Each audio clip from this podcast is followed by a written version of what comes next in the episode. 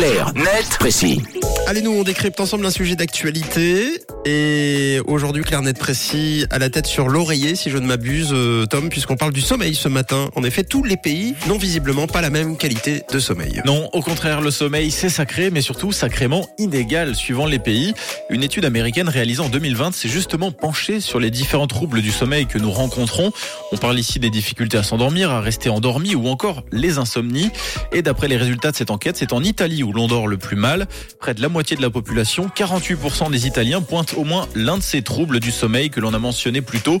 À l'inverse, c'est en Inde que l'on a, que l'on enregistre la plus grande proportion de bons dormeurs avec seulement 26% de troubles du sommeil relevés au cours des 12 mois précédant l'enquête. Et en Suisse, on dort bien ou pas? Alors, la Suisse ne figure pas dans ce classement précisément. En revanche, j'ai quand même trouvé un rapport édité par l'organisme Rand Europe qui nous apprend qu'en Suisse, entre 6 et 12% des adultes souffrent d'insomnie chronique.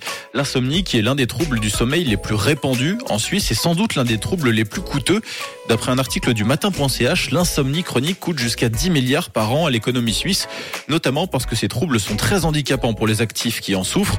Selon le rapport relayé par ce même article, l'insomnie chronique est associée chaque année à environ 11 à 18 jours d'absentéisme au travail, 39 à 45 jours travaillés malgré un mauvais état de santé et 44 à 54 jours de perte de productivité totale, au point qu'en Suisse, les jours de travail perdus en raison de l'insomnie chronique engendrent une baisse de productivité correspondant à 1,31% du PIB du pays.